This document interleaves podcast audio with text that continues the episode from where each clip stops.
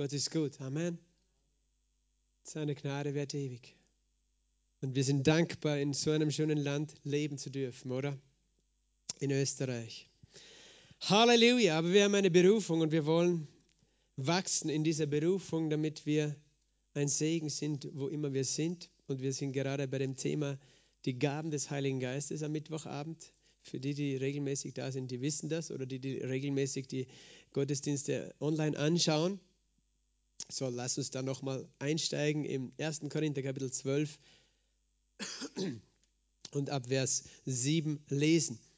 Jedem aber wird die Offenbarung des Geistes zum Nutzen gegeben, denn dem einen wird durch den Geist das Wort der Weisheit gegeben, einem anderen aber das Wort der Erkenntnis nach demselben Geist, einem anderen aber Glauben in demselben Geist, einem anderen aber Gnadengaben der Heilungen in dem einen Geist, einem anderen aber Wunderwirkungen, einem anderen Weissagung, einem anderen Unterscheidungen der Geister, einem anderen verschiedene Arten von Sprachen, einem anderen aber Auslegung der Sprachen. Das alles aber wirkt ein und derselbe Geist und teilt jedem besonders aus, wie er will. Amen. Vater, wir danken dir für dein Wort. Wir danken dir, dass dein Wort die Wahrheit ist, dass dein Wort lebendig ist und, und Leben hervorbringt. Dein Wort uns Offenbarungserkenntnis gibt. Du sagst, der Eingang deines Wortes, die Eröffnung deines Wortes leuchtet, gibt Einsicht im Einfältigen. So gib uns heute Einsicht und Verständnis durch dein Wort, durch den Heiligen Geist, der unser Lehrer ist, im Namen Jesu. Amen. Amen. Das letzte Mal haben wir aufgehört, äh, über die Gabe der Sprachenrede, über verschiedene Arten von Sprachenrede zu sprechen, wenn ihr euch erinnert. Äh, es gibt eben verschiedene Arten oder auch Anwendungen von Sprachenrede. Und ich will da jetzt nicht mehr näher drauf eingehen, denn da habe ich schon einiges jetzt dafür, äh, davon äh, gesprochen. Äh, hier in, meiner, in meinen Unterlagen habe ich als nächstes auch die Gabe der Auslegung der Sprachen. Äh, die werde ich jetzt am Beginn nur streifen, weil ähm, wir werden sie besser verstehen, wenn wir auch die anderen Gaben verstehen, weil die Auslegung auch damit zu tun hat, äh, mit den anderen Gaben des Heiligen Geistes. Aber noch einmal, wir haben gesehen, eben Gott gibt verschiedene Arten von Sprachen, zwei Hauptanwendungen, zwei Hauptanwendungen zur Erinnerung. Die eine Art und Weise, wie wir in neuen Sprachen reden können, ist zu Gott. Die andere Art und Weise, wie wir in neuen Sprachen reden können, ist zu Menschen. Und wir wollen das nicht durcheinander bringen, sonst sind wir verwirrt, wenn wir die Bibel studieren, weil wir nicht wissen, was dürfen wir, was sollen wir jetzt zu Gott beten, dürfen wir jederzeit Geheimnisse sprechen. Niemand versteht es nicht einmal, du selbst. Dein Geist betet, sagt die Bibel, du betest Worte, die Gott dir einerseits gibt, die, die, wozu er dich inspiriert durch den Heiligen Geist, die du aber nicht verstehst, weil sie in einer Sprache sind, die du nicht gelernt hast, eine Sprache von Menschen oder Sprache von Engeln. Auch das ist äh, immer wieder eine Frage. Ja. Es, muss das, es muss eine menschliche Sprache sein. Paulus hat gesagt, im 1. Korinther 13, wenn ich in Sprachen von Menschen und Engeln rede. Das heißt, es kann eine himmlische Sprache sein, die gar nicht auf der Erde gesprochen sind, äh, ist, die du sprichst. Und weißt du, du kannst auch verschiedene neue Sprachen sprechen. Beschränk dich nicht auf eine. Gott kann dir verschiedene Arten und auch verschiedene neue Sprachen geben. Äh, auch das empfangst du im Glauben. Manche bleiben stecken bei fünf Silben. Habe ich auch schon gesehen. Menschen, die immer dieselben fünf Silben beten, wenn sie im Geist beten und äh, denken, Gott gibt ihnen nicht mehr, weißt du, du empfangst mehr, wenn du mehr, äh, wenn du einfach weitere Glaubensschritte machst und einfach weitere Silben aussprichst, weitere Wörter aussprichst. Und Gott wird dir mehr geben, wenn du im Glauben weitergehst. wenn du glaubst, du kannst nicht mehr, wirst du dich selbst begrenzen. Verstehst du das? Manche Leute äh, haben das nicht gelernt, aber begrenzt dich nicht selbst. Gott gibt dir nicht nur verschiedene Silben, verschiedene Worte, er gibt dir verschiedene Sprachen, in denen du betest. Vielleicht machst du Lobpreis in der einen Sprache, Anbetung in der anderen Sprache, Fürbitte in der nächsten Sprache, verstehst du? Oder je nachdem. Also beschränke Gott nicht. Paulus hat gesagt, ich danke Gott, ich rede mehr in Sprachen als ihr alle. Und es meint nicht nur mehr zeitlich, sondern mehr verschiedene Sprachen. Ich rede mehr, ich, ich, ich bin mehr in dieser Gabe. Aber das ist diese Sprachenrede. Und ähm, zum Einstieg lesen wir jetzt 1. Korinther 14 äh, ab Vers 1. Strebt nach der Liebe, eifert nach den geistlichen Gaben, besonders, dass ihr weissagt. Denn wer in einer Sprache redet, redet nicht zu Menschen, sondern zu Gott. Hier haben wir diese eine Anwendung, zu Gott zu sprechen. Das nennen wir Gebet, oder? Wenn wir zu Gott sprechen, dann reden wir nicht zu Menschen. Gebet muss nicht ausgelegt werden, wenn nicht, du da, wenn nicht Menschen die Adressaten sind, oder? Warum sollte man das auslegen müssen? Auch wenn es natürlich ermutigend sein kann, wenn du jemanden hörst, wie er betet, es ist nicht äh, zwingend notwendig. Niemand versteht es im Geist, Rede der Geheimnisse. Niemand heißt auch du selbst nicht. Du verstehst es nicht, aber du redest Geheimnisse im Geist, die Gott versteht. Darum sagen wir auch gerne den Kindern, es ist eine Geheimsprache, die der Heilige Geist dir gibt. Eine Geheimsprache, das versteht nicht einmal der Teufel. Und äh, das ist gut so. Halleluja.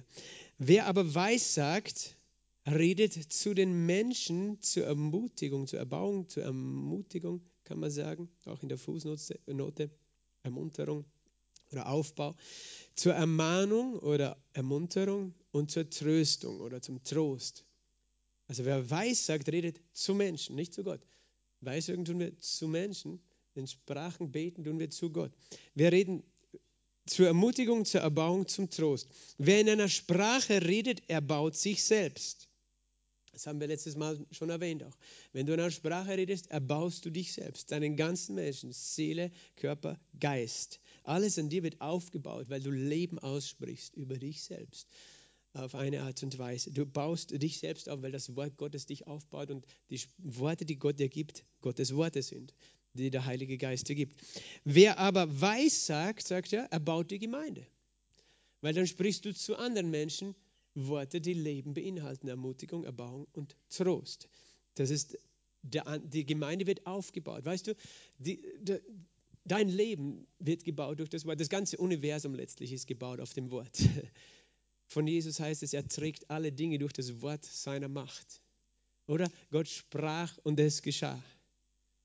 In Indien ist man der Meinung, dass das Urwort das Om ist. Deswegen singen sie es. Ich sage, nein, Gott sprach, es werde Licht. Weißt du, Gott sprach und es geschah, er gebot und es stand da. Gott ist das Wort, Jesus ist das Urwort. Jesus Christus ist nämlich das Wort, das Fleisch geworden ist. Er ist das Wort, okay? Wir brauchen nicht das Umsingen. Wir singen Jesus und wissen, er ist das Wort, durch das alles geworden ist, auf dem alles steht, durch das alles getragen wird. Weißt du, ich habe schon Christen gesehen, also Christen, die nicht wirklich die Bibel kennen, mit einem Ohm irgendwo auf irgendeiner auf einer Tür, die sie zu Hause haben oder auf einer Tasche. Und ich denke, was macht das Ohm? Jesus ist das Wort, das wir erheben. Er ist das lebendige Wort das fleischgewordene Wort. Aber er trägt auch alle Dinge durch das Wort seiner Macht. Und deswegen, ähm, du bist geboren durch das Wort Gottes, wiedergeboren durch lebendigen Samen. Sein Wort ist zu dir gekommen, du hast es gehört, du hast es empfangen im Glauben und es ist lebendig geworden in dir. Und die Gemeinde lebt durch das Wort. Darum wird die Gemeinde auch gebaut durch das Wort. Darum, wenn die Gemeinde gebaut werden soll, braucht sie viel von dem Wort. Eine Gemeinde, die zu wenig Wort hat, kann nicht gebaut werden. Es ist ein Mensch, der zu wenig Essen bekommt, der wird immer mager und dünn und schwach und krank vielleicht bleiben. Und eine Gemeinde, die zu wenig zu, äh, Wort bekommt, die wird auch nicht gebaut werden, weil jedes Wort ist wie ein Baustein. Und das erbaut die Gemeinde, weil die Gemeinde besteht aus lebendigen Bausteinen und jeder lebendige Baustein, der stark ist, wird ein starker Baustein in dem Gebäude sein. Darum brauchen wir viel Wort, weißt du. Gott baut die Gemeinde durch das Wort und nicht durch irgendein Wort, sondern durch sein Wort und sein Wort, das er spricht. Und er sagt hier, er redet ja jetzt von Weissagen, er baut die Gemeinde. Wer weissagt, er baut die Gemeinde, weil wenn du weissagst, sprichst du zu Menschen, zur Gemeinde, zur Erbauung, zur Ermutigung, zum Trost. Das ist interessant, er redet auch ganz klar von der Gemeinde. Manche Menschen sagen, ja, weißt du, das Wichtigste sind die Menschen draußen. Wir müssen raus zu den Menschen, wir müssen die Menschen erreichen und nicht in der Gemeinde treffen und in der Gemeinde uns Zeit, äh, Zeitverschwendung ist es, in die Gemeinde zu gehen. Wir müssten ja draußen sein, die Menschen erreichen. Du erreichst niemanden, wenn du nicht stark bist im Herrn. Und damit du stark bist im Herrn und damit die Gemeinde stark ist im Herrn, muss sie zusammenkommen und zusammen das Wort Gottes empfangen. Verstehst du das? Das ist keine, manche sagen, es ist Zeitverschwendung, wenn wir viel Lobpreis machen und viel das Wort lesen, dann werden wir nur geistlich fett und faul und träge. Ich sage, nein. Das Wort macht dich nie fett und faul und träge. Das Wort macht dich immer lebendig und stark. Amen. Es ist gut zusammen. Es gibt so komische Lehrer, weißt du, auf YouTube, die sowas verzapfen, aber das ist nicht die Wahrheit. Und, und Gott sagt auch, wer weiß, sagt, er baut nicht die Ungläubigen, sagt er, sondern die Gemeinde. Als erstes, die erste Adressaten von dem Wort Gottes ist die Gemeinde. Weil nur eine starke Gemeinde, eine Gemeinde, die in der Offenbarung des Evangeliums wandelt, kann diese Welt erreichen. Aber nicht eine Gemeinde, die keine Ahnung hat von dem Wort Gottes. Wir brauchen das Wort Gottes und wir brauchen es in der Gemeinde. Und die Gaben des Heiligen Geistes, manche sagen, die sind, der Heilige Geist ist nur, damit wir draußen die Menschen erreichen für Jesus. Die Bibel sagt uns ganz viel, dass sie Gaben zur Erbauung der Gemeinde sind. Oder? In Vers äh, 12 heißt es, so auch ihr. 1. Korinther 14, 12. Da ihr nach den Gaben des Heiligen Geistes strebt, strebt danach, dass ihr überreich seid zu, was? Zur Errettung der Menschen draußen? Nein, es steht zur Erbauung der Gemeinde. Weißt du, die Errettung der Menschen draußen fließt aus einer starken Gemeinde heraus. Weil aus einer starken Gemeinde das Zeugnis Jesu herausfließt. Aber aus einer schwachen Gemeinde kommt gar nichts hervor. Aus schwachen Christen kann, nichts, äh, kann nicht viel Kraft entstehen. Deswegen will er die Gaben des Heiligen Geistes zur Erbauung der Gemeinde zuerst. Die Gemeinde ist der erste Empfänger der Gaben des Heiligen Geistes, nicht der letzte. Okay, es ist gut, sich zu versammeln im Haus des Herrn, um, um das zu empfangen, die, weil eine starke Gemeinde wird ein Licht sein für diese Welt, wird das Licht der Offenbarung in diese Welt. Eine starke Gemeinde wird so hell sein in dieser Stadt, dass Menschen es sehen werden, weil sie dich sehen werden, aber weil du gestärkt worden bist durch die Gaben des Heiligen Geistes. Amen. Und ähm, ist interessant, Vers 13 lesen wir gleich dazu noch. Daher, darum, darum bezieht sich auf was? Auf was davor gestanden ist, oder? Was ist davor gestanden? Da ihr nach den Gaben des Heiligen Geistes strebt. Und es ist richtig und gut, noch einmal, nach den Gaben des Heiligen Geistes zu streben, weil Gott es will. Wir sind im Willen Gottes. Manche sagen, wir sollen nicht nach den Gaben streben, aber Gott sagt es, wir sollen. Natürlich wissen wir immer, dass das Wichtigste ist der Geber, aber wenn Gott sagt, wir sollen nach den Gaben des Geistes streben, können wir nicht sagen, wir sollen nicht nach den Geistesgaben streben, sondern nur nach Jesus, wenn Jesus sagt, wir sollen nach seinen Gaben streben. Also es ist beides richtig, weißt du. Wir wollen nicht immer eines gegen das andere ausspielen, es ist beides wichtig. Dass wir nach Jesus streben, aber auch nach seinen Gaben. Er möchte das, weil er möchte, dass seine Gemeinde erbaut ist. Und darum, damit die Gemeinde erbaut ist, brauchen wir die Gaben des Geistes. Und damit wir die Gaben des Geistes erleben, heißt, darum, wer in einer Sprache redet, betet, dass er es auch auslege. Siehst du? Darum, damit wir die Gaben des Heiligen Geistes empfangen, wir empfangen viele der Gaben durch die Auslegung der Sprachen, in denen wir beten. Steht hier. Wir müssen nur die Verse zusammenbinden. Eine Gemeinde, die vielen Sprachen betet, Gläubige, die vielen Sprachen betet, werden viel von den Geistesgaben sehen. Eine Gemeinde, die nicht in Sprachen betet, aber die, oder zum Beispiel sagt, wir wollen das nicht öffentlich haben, aber wir wollen die Gaben des Heiligen Geistes. Moment, das, da fehlt das eine.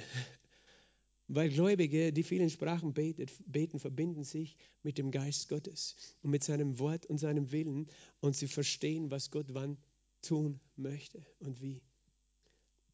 Die Gaben des Geistes fließen heraus aus dieser Beziehung, die wir mit Gott haben durch den Heiligen Geist. Und die Gaben des Geistes fließen nicht aus unserem verstandesmäßigen Verständnis Gottes, sondern aus unserer geistlichen Beziehung, die wir von Herz zu Herz mit Gott haben. Und darum beten wir in Sprachen, weil wenn wir in Sprachen beten, haben wir Kommunikation mit Gott auf dieser Ebene. Verstehst du das?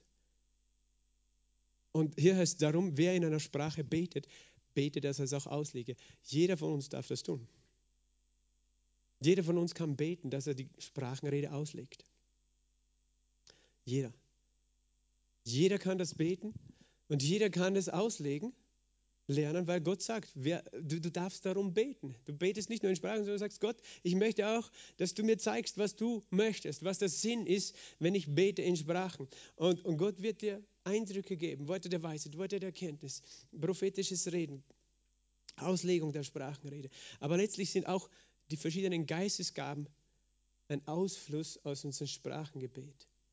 Siehst du das? Weil manchmal denken wir, es ist sehr kompliziert, die Sprachenrede auszulegen. Aber es offenbart sich manchmal auf andere Art und Weise. Es gibt natürlich diese direkte Auslegung der Sprachenrede, sprich, jemand spricht zu Menschen in einer Sprache und er selbst oder jemand anders gibt den unmittelbaren, unmittelbaren Sinn wieder dessen, was gesprochen ist. Aber der Inhalt von dem, was wiedergegeben ist, erstens ist es, muss es keine wörtliche Übersetzung sein, sondern eine sinngemäße. Der Inhalt kann eine Gabe des Geistes sein, wie ein Wort der Erkenntnis. Verstehst du? Oder wie ein Wort der Weisheit. Oder wie eine Gabe der Heilungen. Das kann der Inhalt sein. Also der Inhalt ist, ist äh, sehr vielfältig. Gehen wir nochmal zurück zu 1. Korinther 14, Vers 4. Wer in einer Sprache redet, er baut sich selbst. Wer weissagt, er baut die Gemeinde. Vers 5. Ich möchte aber, dass ihr alle in Sprachen redet. Preis den Herrn. Gott möchte das. Dass wir alle in Sprachen reden. Wir alle. Auch die Evangelikalen, auch die Baptisten, auch die Mennoniten, auch die Katholiken, die Evangelischen.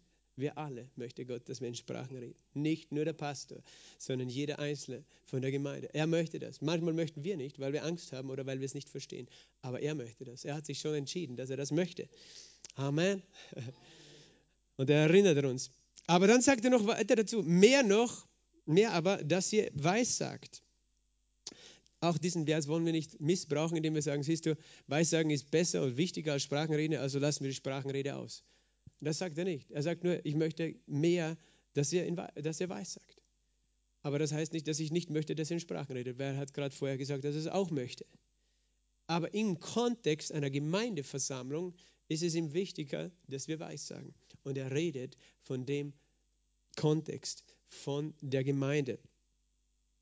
Von der Gemeinde, in der wir zusammenkommen. Wer weissagt, ist größer, als wer in Sprachen redet es sei denn, dass er es auslegt, damit die Gemeinde Erbauung empfange. Und äh, das ist ja auch interessant. Wer weiß, sagt, ist größer, als wer in Sprachen redet, es sei denn, dass er es auslegt.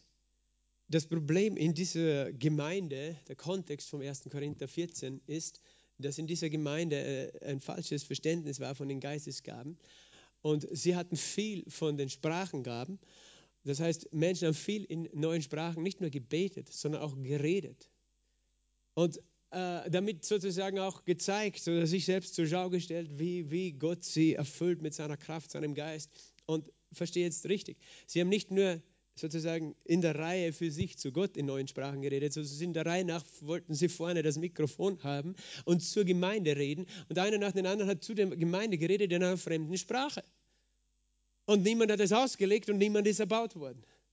Das, das muss man sich so vorstellen, damit man auch diesen Text versteht. Ja, dann, weißt du, wenn dann eine Stunde vergeht und einer nach dem anderen vorne redet, weil jeder zeigt, wie geistlich ist er, dann ähm, sitzen die anderen da und haben keine Erbauung. Und das ist, das ist nicht ein Gottesdienst, der in göttlicher Ordnung stattfindet.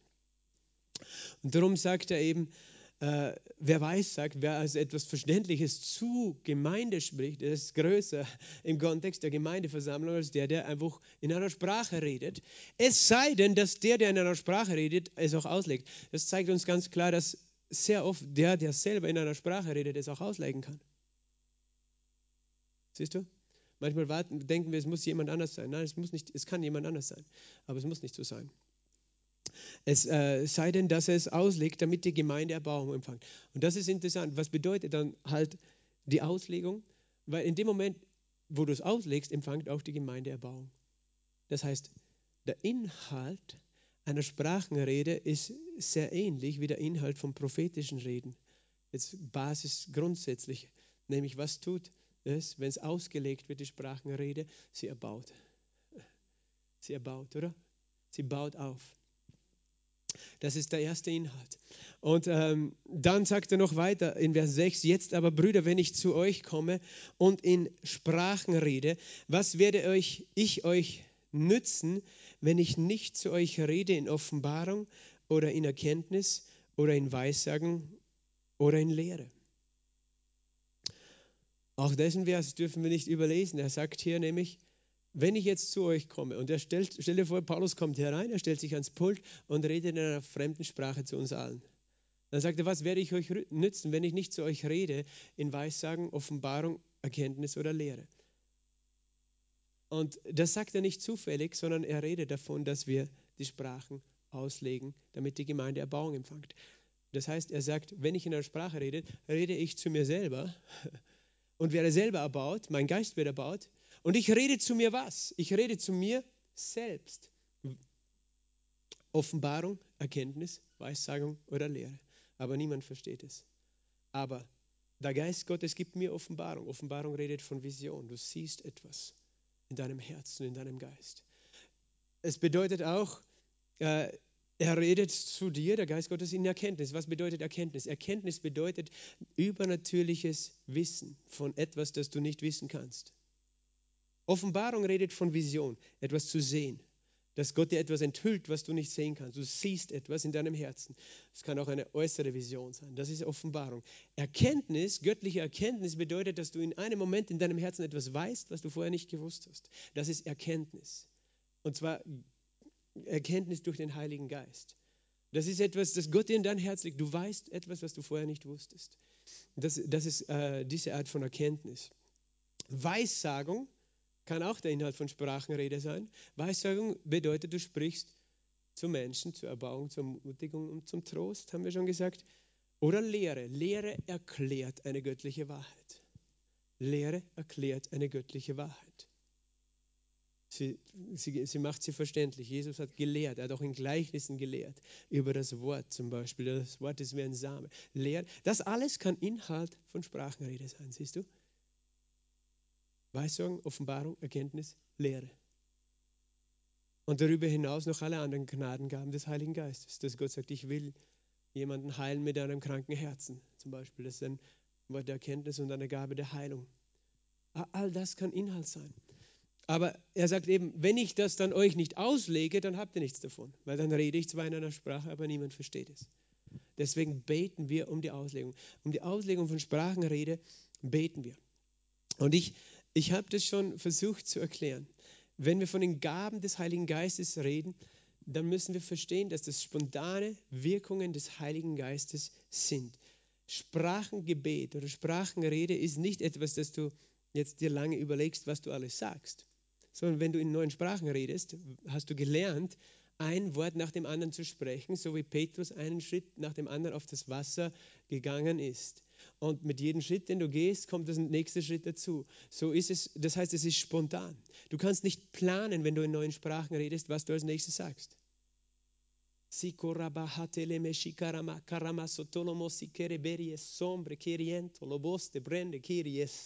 Ein Wort nach dem anderen. Ein Wort nach dem anderen. Ich gebe meine Worte, ein Wort nach dem anderen. So glaube mir und folge mir, sagt der Herr. Und das ist das Kennzeichen von den Sprachengaben des Heiligen Geistes, dass du es immer im Glauben machst. Ich habe gesagt das letzte Mal schon, die Gaben des Heiligen Geistes allgemein sind, brauchen immer einen Glaubensschritt. Jedes Mal gehst du aufs Wasser. Jedes Mal gehst du aufs Wasser. Und jetzt rede ich von den anderen zwei. Auslegung der Sprachen ist nicht anders. Das ist nicht, dass du vorher schon alles weißt, was du sagen wirst, sondern du empfindest etwas, was mit dem Sinn zu tun hat und fangst an, ein Wort nach dem anderen. Aber diesmal in einer verständlichen Sprache. Diesmal in einer verständlichen Sprache. Und das Gleiche gilt dann letztlich auch für Weissagung. Weissagen bedeutet nicht, dass du vorher dir alles überlegst, was du sagst. Weissagen bedeutet, du hast eine ungefähre Richtung, einen ungefähren Sinn. Aber Weissagen bedeutet, so wie beim Sprachengebet, ein Wort nach dem anderen. Du gehst auf das Wasser. Das bedeutet es, unter dem Einfluss des Heiligen Geistes zu sprechen. Du kannst natürlich auch anders sozusagen weissagen, aber es ist dann verschiedene Ebenen sozusagen. Du kannst zum Beispiel ein Bild haben, als Gott sieht. Das heißt, du betest in Sprachen, du empfängst eine Offenbarung, ein Bild. Du, du fragst Gott, was es bedeutet. Er gibt dir eine Erkenntnis, er gibt dir eine Lehre er gibt dir Worte der Ermutigung und dann fasst du es in deine eigenen Worte. Aber weißt du, was du dann tust? Du verbindest äh, dieses Spontane des Heiligen Geistes mit, dem, mit deinem Sinn, mit deinem Verstand, mit deinem Denken. Und das ist auch gut so. Du kannst es dann vielleicht eine Stunde später wem erklären, aber es ist nicht dasselbe, wie unmittelbar unter der Salbung zu sprechen. Es wird auch Kraft haben, aber es wird auch nicht dieselbe Kraft haben, wie das, was so gesprochen ist. Äh, ich sage, es, es, ist sehr, es, man muss aufpassen, das alles zu kategorisieren. Ich, warum sage ich das? Weil, weil ich euch ermutigen möchte, Glaubensschritte zu machen. weil wir dazu neigen, alles vorher zu planen, was wir tun und wie wir es tun und was wir sagen wollen. Und weil wir uns oft nicht trauen, auf das Wasser zu gehen. Darum wollen wir alles vorher wissen, was wir sagen sollen. Aber Weissagung, ich gebe dir die, die, die Begriffserklärung aus, aus einem Bibelkommentar. Äh, Weissagen, Momente mal, hier in das Wort Propheteo, kommt, äh, das bedeutet äh, zu prophezeien. Weissagen. Das griechische Wort ist Propheteo, bedeutet äh, durch göttliche Inspiration zu sprechen. Es bedeutet auch äh, vorherzusagen, aber nicht nur. Äh, natürlich im Alten Testament, das Wort Prophetie und Weissagung wird immer verbunden, oft gedanklich auch mit Zukunftsvorhersage. Also es kann beinhalten die Idee, die Zukunft vorherzusagen. Aber zuerst bedeutet es, äh, Dinge auszusprechen, die durch göttliche Offenbarung nur bekannt sein können. Äh, es bedeutet dann auch äh, hervorbrechen und, durch einen plötzlichen Impuls, äh, zum Beispiel im Lobpreis oder in göttlicher Weisheit, einfach zu sprechen. Das heißt, dieses, der Heilige Geist kommt auf jemanden und plötzlich fängt er an, etwas zu sprechen, weißt du. Das ist so, wie, wie wir das sehen, auch im Alten Bund was Weissagung oft bedeutet. Menschen haben Gott angebetet, waren Gott hingegeben und plötzlich haben sie Dinge ausgesprochen unter diesem Einfluss. Und das, das meine ich damit, das ist dieses Spontane, wo dein Verstand nicht sich einmischt. Und ja, es ist auch okay, auf eine andere Art zu weissagen, nämlich, dass wir ein Bild sehen, ein, ein Wort haben und das dann in unsere Worte in Ruhe fassen oder aufschreiben. Und, das, und Gott kann und wird das auch gebrauchen. Äh, ich, ich möchte euch nur ermutigen, einfach zu lernen, euch dem Heiligen Geist hinzugeben, spontan hinzugeben. Das ist nicht etwas, was nur irgendwelche ausgewählten Männer machen oder Frauen, sondern äh, wir sind alle dazu bestimmt. Also das bedeutet es auch. Und Prophetie bedeutet dadurch auch, äh, letztlich bedeutet das Wort pro, heißt für oder vor jemanden, für und Prophetia, etwas zu erklären, etwas zu verkündigen. Letztlich jemand, der ein Prophet ist, steht vor Gott und für Gott spricht er zu Menschen, stellvertretend von Gott, der ja unsichtbar ist. Ein Prophet spricht die Worte Gottes zu Menschen. Und dadurch, da, deswegen ist es so notwendig, dass der, der prophezeit, unter dem Einfluss Gottes steht. Weil in, je mehr er seinem Verstand dazufügt, desto mehr fügt er seine eigene Meinung dazu. Desto mehr fügt er seine eigene Interpretation dazu. Verstehst du? Je, je mehr er lernt, einfach spontan ein Gefäß zu sein, durch, den Gott, durch das Gott fließt, desto reiner wird Prophetie rüberkommen. Versteht? Da geht es nicht um richtig oder falsch, es geht eher darum, äh, dass, dass es eine heilige Sache ist, für Gott zu sprechen, zu Menschen. Und Gott möchte, dass wir Gefäße sind, durch die er spricht, seine Worte. Das ist etwas Heiliges, oder? Prophetie. Propheten waren Heilige. Menschen, wenn sie, wenn sie eben das getan haben oder ja, sich so Gott zur Verfügung gestellt haben. Und haben eben unter, du sprichst unter Inspiration. In dem Moment sozusagen überlegst du nicht, was ist meine Meinung, sondern was kommt aus dem Herzen. Was kommt aus dem Herzen? Das ist ähm, Prophetie, aber es hat immer auch was mit Sprechen zu tun, weißt du? Prophetie bedeutet zu verkündigen, zu erklären das Wort. Und ich weiß, das ist heutzutage auch ein spannendes Thema und gerade in der charismatischen Bewegung wo man ja alles Mögliche als prophetisch auch ähm, betrachtet. Und es gibt prophetische Zeichen, äh, es gibt prophetische Tänze, prophetisches Malen, prophetische Bilder. Und ich weiß, wir sehen auch in der Bibel prophetische Zeichen. Ezekiel hat prophetische Zeichen gemacht. Aber weißt du, er hat diese Zeichen gemacht und dann hat er immer erklärt und verkündet das, was er gemacht hat. Er hat es gesprochen. Prophetie ist letztlich immer das verkündete Wort. Ein Bild, das jemand prophetisch malt, sprich, er ist inspiriert vom Heiligen Geist, ein Bild zu malen. Das Bild allein kann schön sein und, kann, und Menschen spüren, es ist von Gott. Aber Gott hat immer am Herzen eine Botschaft zu kommunizieren. Das ist, was, worum es Gott geht. Weil sein Wort es ist, das Menschen aufbauen. Es ist das Bild ist wunderschön, aber das Bild gibt letztlich das, Wort. Äh, es, es, hilft das Wort einfach zu beschreiben, aber letztlich geht es um das Wort, weil das Wort Leben bringt. Und, und darum, manche, weißt du, manche sind sogar so, dass manche sagen, okay, das Wichtigste ist auch, dass wir prophetischen Tanz haben. Und ich, Ich will nicht darüber streiten, weißt du. Ich weiß, dass Menschen unter der Inspiration des Heiligen Geistes tanzen. Aber das, was Menschen aufbaut, ist das Wort. Und der, der, Tanz kann schön sein, er kann sie berühren, weißt du. Aber Gott möchte eine Prophetie. Weißt die Frage ist, das dann, ist es dann Prophetie? Es kann ein, ein geisterfüllter Tanz sein. Es gibt das Tanzen im Heiligen Geist.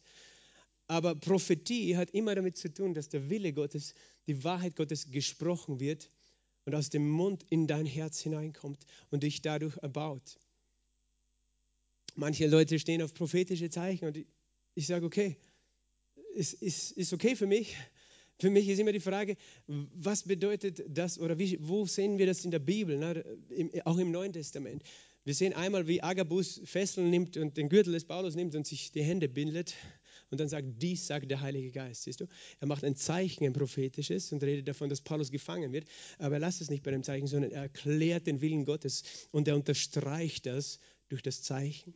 Also ich glaube, sozusagen Zeichen sind gut und schön, aber sie dienen letztlich zu unterstreichen die Botschaft. Das, was die Kraft hat, ist immer das Wort. Und warum, warum sage ich auch dieser Punkt, warum denkt ihr, dass das wichtig ist, das zu bedenken? Ich denke, es geht darum, dass wir Menschen so gerne im Äußeren, im Sinnlichen nach Gott suchen. Und, und so gerne Zeichen sehen. Irgendetwas Äußeres. Aber Gott sagt, glaube mein Wort. Mein Wort ist das, was Kraft hat. Religion hängt sich immer an äußere Dinge. Religion hängt sich an äußere Symbole. Religion hängt sich, weißt du, darum gibt es in manchen Kirchen ganz viele Kerzen und Bilder und, und Rituale, weil Religion sucht das Äußere, weil der Mensch, der fleischliche Mensch mit unerneuerten Sinn, den, das, der sucht eine seelische Religion, etwas, was er mit seinem Körper anfassen kann und hat Glauben an, äh, äh, glaubt, dass es die natürlichen Dinge sind, die Rituale, die Zeremonien, die Kerzen, die Symbole, die Zeichen, die sein Leben verändern. Aber diese Menschen haben oft keinen Wert für die Kraft des Wortes, das ihr Leben verändert. Und Gott möchte, dass unsere Wertigkeiten nicht verdreht sind. Er gibt uns Zeichen, weißt du, aber er sagt, versteht, dass das, was du wirklich brauchst, ist das Wort. Ich habe mal mit einem afrikanischen Pastor gesprochen. Er hat gesagt, weißt du, in meiner Gemeinde, wir salben die Kranken nicht mit Öl. Weil in Afrika sind sie so gewohnt, an äußeren Zeichen zu hängen, an Fetischen, an, an, an Ritualen, an, an heiligen äh, Flüssigkeiten, Ölen, was auch immer, dass auch die Christen in der Gemeinde dann mehr an das Öl glauben, als an die Kraft des Wortes und des Gebetes des Heiligen Geistes. Er hat gesagt, wir sagen die Kranken nicht in Öl. Ja, wir wissen, es steht in der Bibel, aber unsere Leute verstehen das nicht. Sie hängen ihren Glauben dann an das Öl und nicht an das Wort. Und das war eine sehr radikale Aussage von diesem Mann. Ich weiß, man muss nicht jetzt so radikal sein, aber ich, ich, mir ist wichtig, dass wir das Prinzip dahinter verstehen. Ich habe nichts gegen Leute, die tanzen unter dem Einfluss des Heiligen Geistes. Ich will nur, dass wir verstehen, das, was Kraft hat in unserem Leben, ist das Wort, das von Gott kommt, das uns gebiert. Und dass wir, nie, dass wir nicht an die äußeren Dinge hängen und gebunden sind. Auch wenn Gott ich weiß, ich kenne Geschichten, wo Gott Bilder benutzt hat, wo Menschen dadurch Heilung empfangen haben. Das glaube ich alles. Aber er möchte sicher nicht, dass wir hängen. Weißt du, was passieren könnte mit so einem Bild ist, dass die Leute dann alle sagen, wow, bei dem Bild ist wer geheilt worden. Ich möchte dieses Bild kaufen für 1000 Euro. Und dann kaufst du es für 1000 Euro. Und wenn ich das Bild in meinem Zimmer habe, wäre ich geheilt worden. Und Gott sagt, nein, so nicht. Du wirst geheilt durch mein Wort. Und dann, dann, weißt du, dann machen wir das Gleiche, was früher geschehen ist. Es ist geschehen. Weißt du, sie haben Kreuzstücke, äh, Splitter vom Holz von, vom, vom Kreuz Jesus sind teuerst gehandelt worden in der ganzen bekannten Welt. Und Leute haben das gesammelt und sich davor gebeugt. Das war dann nichts anderes wie, äh, äh, man nennt das Reliquienkult, Götzenkult, also, also Fetischkult, dass auf einmal diese äußeren Dinge so eine Kraft für uns bekommen und nicht das Wort. Und das hat einen Grund, warum Gott uns solche Holzstücke nicht einfach in die Hand mehr gibt heute, weil er genau weiß, was wir Menschen daraus machen mit, mit so Zeichen. Äh, weißt du, er hat auch nicht zugelassen, dass der Leib von Mose gefunden worden ist, weil die hätten ihn angebetet. Oder das Grab des Elia, wo jemand geheilt worden ist. Obwohl jemand geheilt wurde durch die Knochen von Elia, wollte, nicht, wollte Gott nicht, dass daraus eine Pilgerstätte wird. Aber geh, nach, geh mal nach Israel, da ist alles voll von Religion. Da ist jeder einzelne, Schritt, den Jesus gegangen ist, knien die Leute nieder und küssen den Boden, zünden Kerzen an und glauben, das bringt dir ein Heil. Aber sie glauben nicht, dass das Wort ihnen Heil bringt. Verstehst du? Deswegen äh, betone ich nochmal, dass Prophetie immer die, äh, das Aussprechen Gottes Wortes ist und des Willens Gottes ist. Und ja, sie kann unterstützt werden durch Zeichen, auch durch Bilder, durch Tänze, was auch immer, aber es ist immer das gesprochene Wort in der Prophetie enthalten. Und manche Leute sagen, das ist prophetisch und das ist prophetisch. Sie schauen den Himmel an und sagen, das ist jetzt prophetisch, dass ich da eine Wolke sehe. Und auf einmal suchen sie überall im Äußeren, suchen die Zeichen, aber können die Stimme des Herrn gar nicht mehr hören. Sie lesen die Bibel gar nicht, weil sie glauben, Gott spricht nur durch, durch die Wolken zu ihnen. Und ähm, da kannst du sehr, sehr leicht in die Irre gehen. Und solche Menschen sind oft sehr, sehr verwirrt. Das ist ein Grund, warum manche Leute sagen, ich gehe in keine charismatische Gemeinde. Das sind alle so verrückt. Die, die, die reden so komische Sachen, irgendwas verstehe ich nicht. Wir, wir dürfen mit beiden Bänden auf, Beinen auf dem Boden stehen, wenn wir prophezeien. Aber doch verstehen wir, Prophetie bedeutet, wir sprechen unter der Inspiration des Heiligen Geistes das Wort Gottes aus. Und äh, äh hier noch ähm, ein paar Beispiele im 4. Mose, im Alten Bund jetzt. Im 4. Mose, als Mose müde war, weil, weil er alleine sozusagen dieses Volk tragen musste, weil dieses Volk Israel, äh, da war viel äh, Rebellion und so weiter. Und Mose betet hier im Kapitel 11, Vers 14, ich allein kann dieses Volk nicht tragen, es ist mir zu schwer. Und dann sagt Gott zu ihm, okay, versammle die 70 Ältesten von Israel. Und in Vers 17, ich werde von dem Geist nehmen, der auf dir ist, und sie auf auf sie legen, damit sie mir mit dir an der Last des Volkes tragen und du sie nicht mehr allein tragen musst. Und so versammelt er die, die 70 Ältesten Israels. Es kommen allerdings nur 68. Zwei bleiben einfach im Lager bei den Zelten, die anderen kommen zum Heiligtum. Und dann heißt es in Vers 25, äh, es geschah, sobald der Geist auf sie kam, Gott gibt seinen Geist auf diese Menschen, weissagten sie, später aber nicht mehr. Und für eine Zeit waren sie unter dem Einfluss der Kraft des Heiligen Geistes. Weißt du, das war noch vor Pfingstens. Der Geist war auf ihnen. Er konnte nicht in ihnen sein, so wie wir, weil sie waren nicht neu geboren. Aber war, sie waren unter dem Einfluss, wie unter dem Einfluss von Alkohol und fingen an zu Weissagen. Und dieses Weissagen hier bedeutet eben genau das, dass sie unter der Inspiration des Heiligen Geistes sich anders verhalten haben plötzlich, als sie es normal tun. Und es ist eben nicht nur Weissagen, wir denken immer, Prophetie ist die Zukunft Weissagen. Es ist als erstes von Gott inspiriert zu sprechen in einer verständlichen Sprache. Und die haben Lobpreis gemacht. Die haben, die haben teilweise äh, getanzt und gejubelt. Äh, wir sehen das auch in dem, bei den Propheten im Alten Testament. Sie waren, die Bibel beschreibt es auch in Verzückung oder in Ekstase. Sie waren außer sich. Paulus hat auch gesagt, wenn ich außer mir bin, dann bin ich es für Gott. Äh, er war ekstatisch. Er war sozusagen so wie jemand, weißt du, der unter dem Alkohol außer sich sein kann, kann jemand unter dem Heiligen Geist außer sich sein. Und, und er war einfach begeistert von Gott in prophetischer Verzückung. Äh, das heißt, diese Leute, sie haben manchmal gezittert, die sind umgefallen, die, die haben getanzt, die haben Gott angebetet. Das, muss, das heißt, die sind nicht jetzt alle der Reihe nach gestanden, 70 und haben irgendwas über die Zukunft vorhergesagt. Dann waren noch zwei im Lager zurückgeblieben und äh, Aaron war ganz empört, oder nein, Josua war ganz empört. Mose, da waren, sind zwei im Lager und die sind auch unter dem Einfluss des Heiligen Geistes plötzlich, die, die Weissagen auch. Und er, er dachte, hey, was, was, das kann nicht sein, weil die sind so frech, die sind nicht einmal gekommen zu dieser Einladung. Und ähm, Mose hat nur gesagt, sozusagen, lass sie in Vers 29, mögen doch alle im Volk des Herrn Propheten sein, dass der Herr seinen Geist auf sie lege. Das ist ein Gebet von Mose unter der Inspiration des Heiligen Geistes. Er betet hier, dass alle im Volk Propheten sind. Dass jeder einzelne Gläubige unter, äh, lernt, sich Gott so hinzugeben, dass Gott durch ihn sprechen kann zu Menschen. Weil Gott weiß, durch mein Wort wird diese Welt verwandelt, durch mein Wort wird diese Welt errettet. Und er sagt, ich möchte, dass alle im Volk, Gott sei Dank hat Mose das gebetet, weil Gott hat dieses Gebet erhört. Dieses Gebet, dass alle im Volk ähm, sozusagen errettet sind. Und äh, nur weil ich auch davon geredet habe, dass unter dem Heiligen Geist äh, zu Weissagen auch im Alten Bund mehr war oder auch anderes bedeutete als nur die Zukunft vorherzusagen. Hier in 1 Samuel 10 prophezeit Samuel, der Prophet, über ähm, Saul, den er zum König gerade gesalbt hat, und sagt in Vers 5, und wenn du, Saul, dort in die Stadt kommst, wirst du einer Schar von Propheten begegnen, die von der Höhe herabkommen, und vor ihnen her Harfe, Tambourin, Flöte und Zither.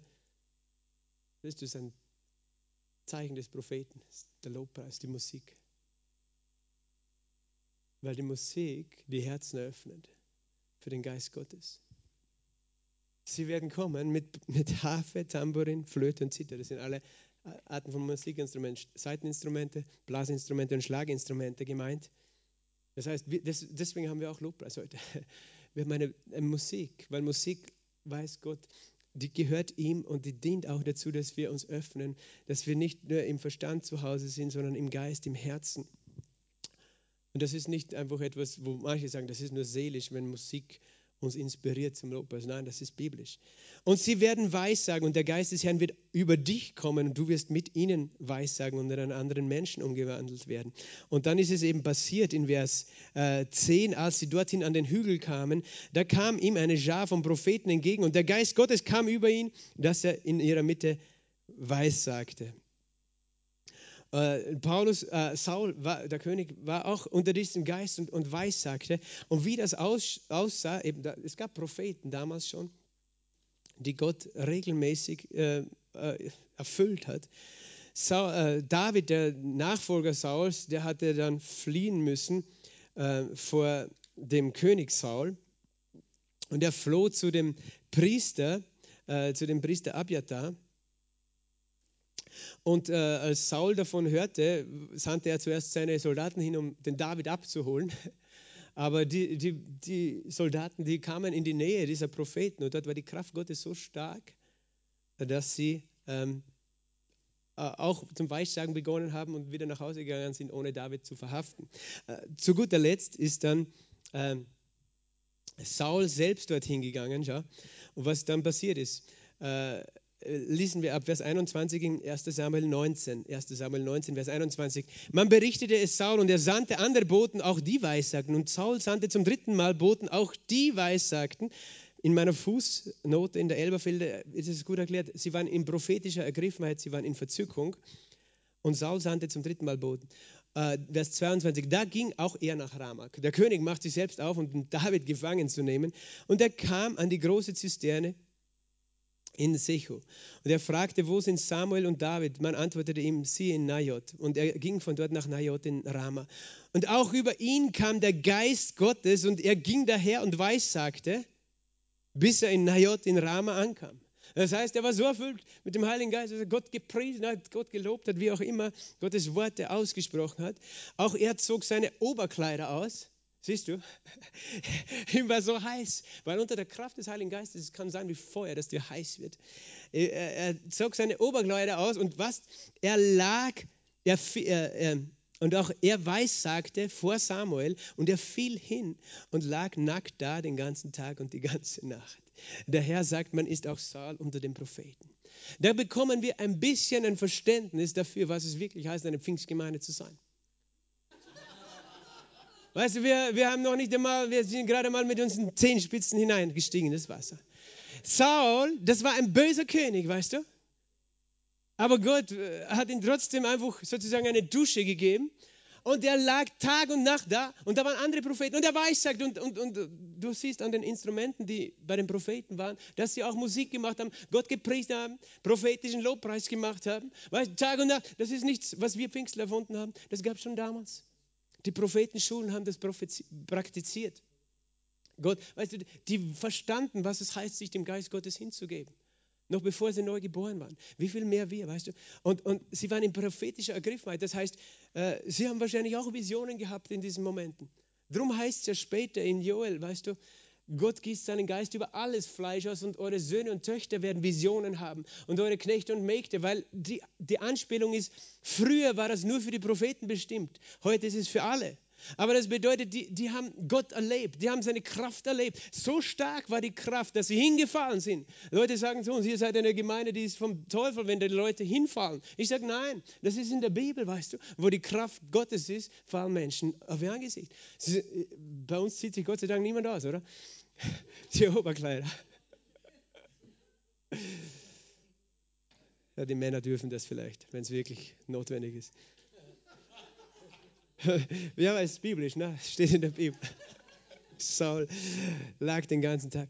Und er war unter prophetischer Ergriffenheit und Verzückung. Nur, dass wir verstehen, dieses Wort Prophetie, Weissagung ist viel mehr. Und, und versteh mich, ich weiß, man kann auch Botschaften weitergeben, die er Gott so zeigt. Man kann sie aufschreiben, man kann sie jemandem weitersagen. Ganz in einem ruhigen Moment, einen Tag später. Und Gott wird auch zu dieser Person reden. Äh, um das, um das geht es mir nicht. Mir geht es eher darum, dass wir verstehen, äh, wir wollen Gott nicht einsperren und, und zwar mit unseren Ängsten, mit unseren sittlichen Normen und so weiter, sondern wir wollen sagen, Gott, du hast so äh, viel freigesetzt, schon damals. Wir wollen dich nicht begrenzen, wie du wirkst, wenn dein Geist auf uns fällt, wenn dein Heiliger Geist kommt und uns ergreift. Wir wollen nicht, weißt du, das ist der Grund, manche Leute trinken keinen Alkohol, weil sie nicht blöd dastehen wollen, wenn sie betrunken sind auf einer Party. Sie, alle betrinken sich, aber die denken sich, ich trinke nicht, weil sonst schaue ich auch so dumm aus. Und dann tanze ich auf dem Tisch oder irgendetwas. Und das ist auch weise, weil wir sollen auch nicht uns betrinken mit dem Alkohol dieser Welt. Aber manche wollen sich auch nicht mit dem Geist Gottes betrinken, weil sie sagen, ich will nicht die Kontrolle verlieren. Verstehst du? Ich will alles schön unter Kontrolle haben. Also ich trinke einen Nipper, ich, ich, ein kleines Gläschen maximal, aber ich will nicht mehr vom Geist Gottes, weil ich will alles schön selbst kontrollieren können. Okay, Gott sagt, geb, du, du kannst haben, so viel du möchtest, aber es gibt immer mehr. Es gibt immer mehr. Und, und es dient dazu, weißt du, Weissagung dient wozu? Zur Erbauung, zur Ermutigung, zu Trost. Es dient nicht dazu da, dass du einfach blöd dastehst vor irgendwem. Das ist nicht Gottes Ziel. Gottes Ziel ist, dass sein Geist durch uns wirkt und durch seinen Geist sein Wort hervorkommt, so rein wie möglich, damit Menschen gedient wird. Und Musik kann ein wichtiger Faktor sein in Weissagung. Bei Elisa wird einmal hergeholt, um zu weissagen. Der Prophet Elisa, weil der König wollte wissen, was er tun soll in einer Kriegssituation. Und, und die wussten, der Prophet der kann Weissagen. Was wird er uns sagen? Und das Erste, was er gesagt hat in, in 2. König, äh, Kapitel äh, 3 und Vers 15, das Erste, was der Prophet gesagt hat, ist, holt mir einen Seitenspieler. Also einen richtig guten Gitarristen, der unter der Salbung des Heiligen Geistes Musik macht, die mein Herz öffnet für den Geist Gottes. Musik, das ist nur seelisch, das machen nur die, die Charismatiker, dass sie so viel Musik machen, weil sie spricht nur die Seele an. Nein, das ist eine Lüge. Musik spricht nicht nur die Seele an, spricht den Geist. Und manchmal ist es gut, wenn weißt unsere Gefühle zur Ruhe kommen, unsere Gedanken zur Ruhe kommen, weil das ist oft das Hindernis dafür, dass der Geist Gottes so fließt durch uns. Und dann fängt er an zu weissagen. Also unter dem Einfluss der, ja, der, des Geistes gekommen ist, nachdem die Musik ihm geholfen hat, sich auszurichten auf die Stimme des Heiligen Geistes. Und ich werde heute nicht mehr, mehr sagen über das Thema Prophetie, weil da werden wir bis Mitternacht nicht fertig. Aber äh, ich möchte nochmal zurück zu diesem ersten Vers im 1. Korinther 14. Strebt nach der Liebe, eifert nach den geistlichen Gaben, besonders, dass ihr weissagt. Weissagung ist für Gott ganz wichtig. Alle Gaben sind ihm wichtig, aber Weissagung ganz besonders. Weil Weissagung bedeutet, jeder von uns kann sprechen unter der Kraft, unter dem Einfluss des Heiligen Geistes. Jeder von uns kann das Wort Gottes weitergeben an seine Brüder und Schwestern, um dadurch beitragen, dass die Gemeinde gestärkt wird, dass jeder Einzelne gestärkt wird, weil wir das alle brauchen. Gott sagt, wir brauchen diese Ermutigung. Jeden Tag. Wir brauchen einander, dass wir einander aufbauen. Und siehst du das auch? Es geht niemals um jemanden hier schlecht zu reden. Niemand, es geht bei Weissagungen im neuen Bund niemals darum, den anderen niederzumachen, ihm seine Fehler an den Kopf zu werfen. Es geht darum, ihn aufzubauen, die Gemeinde aufzubauen durch lebendige Worte, die wir sprechen. Und sehr oft geschieht das, wenn wir füreinander beten. Wenn wir wem segnen, wir beten für jemanden, wir legen ihm die Hand auf und wir überlegen nicht vorher, was wir alles beten, sondern wir fangen an zu beten. Das ist eine der häufigsten Arten der Weissagung. Manchmal sagen wir, wo ist die Weissagung? Ganz oft ist es so. Du weissagst zu jemandem, für den du betest. weil du überlegst vorher nicht. Du betest, du fängst an, unter der Inspiration des Heiligen Geistes ihn zu segnen und ihm Worte des Lebens zuzusprechen. Dann hast du schon geweissagt und dann hast du das schon getan. Verstehst du das? Es gibt noch andere Arten von Weissagung und andere Kontexte, über das werden wir das nächste Mal reden, aber das ist das erste und häufigste wahrscheinlich, dass wir füreinander beten. Ganz persönlich auch, am Telefon oder wenn wir uns sehen und einander segnen. Wenn du betest, dann überlegst du meistens nicht vorher alles, oder? Siehst du, dann tust du genau das. Dass du spontan, was du gerade im Herzen hast, aussprichst. Das ist nicht kompliziert, oder? Halleluja. Vater, wir danken dir für dein Wort, für deine Gnade, für deinen Heiligen Geist. Halleluja. Oh, für deine mächtige Salbung, die da ist. Wir danken dir, dass du uns inspirierst. Halleluja. Jeden von uns. Oh, brababashi karamasate. Dass du uns inspirierst mit deiner Salbung, mit deiner Kraft, mit deinen Worten. Herr, weil du baust alles durch dein Wort. Halleluja, du bist wunderbar, Herr. Du bist mächtig, Herr. Komm, Heiliger Geist, komm und erfülle jeden hier. Herr, wir wollen Gefäße sein, die sich dir hingeben, damit Menschen geholfen wird, damit die Gemeinde erbaut wird, dass dein Wort lauft und verherrlicht wird. So segne ich jeden im Namen Jesu. Amen. Amen.